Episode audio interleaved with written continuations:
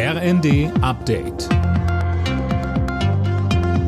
Stündlich neu. Auf den Punkt informiert. Ich bin André Glatzel. Guten Tag. Bei den Grünen steht heute am letzten Tag ihres Bundesparteitages das Thema Klimaschutz im Mittelpunkt.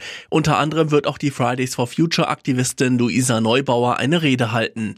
Mehr von Jana Klonikowski. Für Diskussionen wird dabei vor allem eine Vereinbarung mit dem Energiekonzern RWE sorgen, die die grün geführten Wirtschaftsministerien im Bund und in NRW getroffen haben.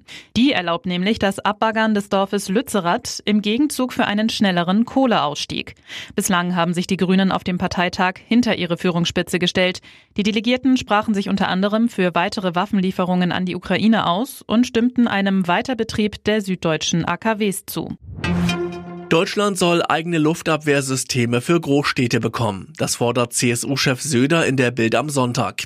Es reiche nicht, nur unsere Partner zu schützen, sondern wir müssen das auch für das eigene Land tun, so Söder. Xi Jinping steht vor einer historischen dritten Amtszeit an der Spitze der Kommunistischen Partei Chinas. Unter strengen Corona-Vorsichtsmaßnahmen hat in Peking der einwöchige Parteitag der Kommunisten begonnen. Mehr von Michel Kolberg. In seiner Eröffnungsrede stimmte Xi die Delegierten unter anderem auf einen wichtigen Kampf gegen Separatismus und Einmischung in Taiwan ein. Peking betrachtet den demokratisch regierten Inselstaat als abtrünniges Gebiet.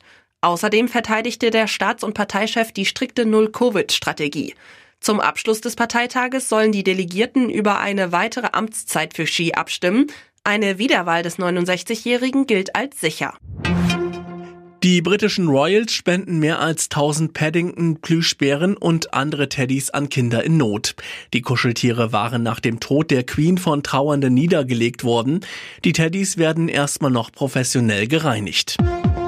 Alle Nachrichten auf rnd.de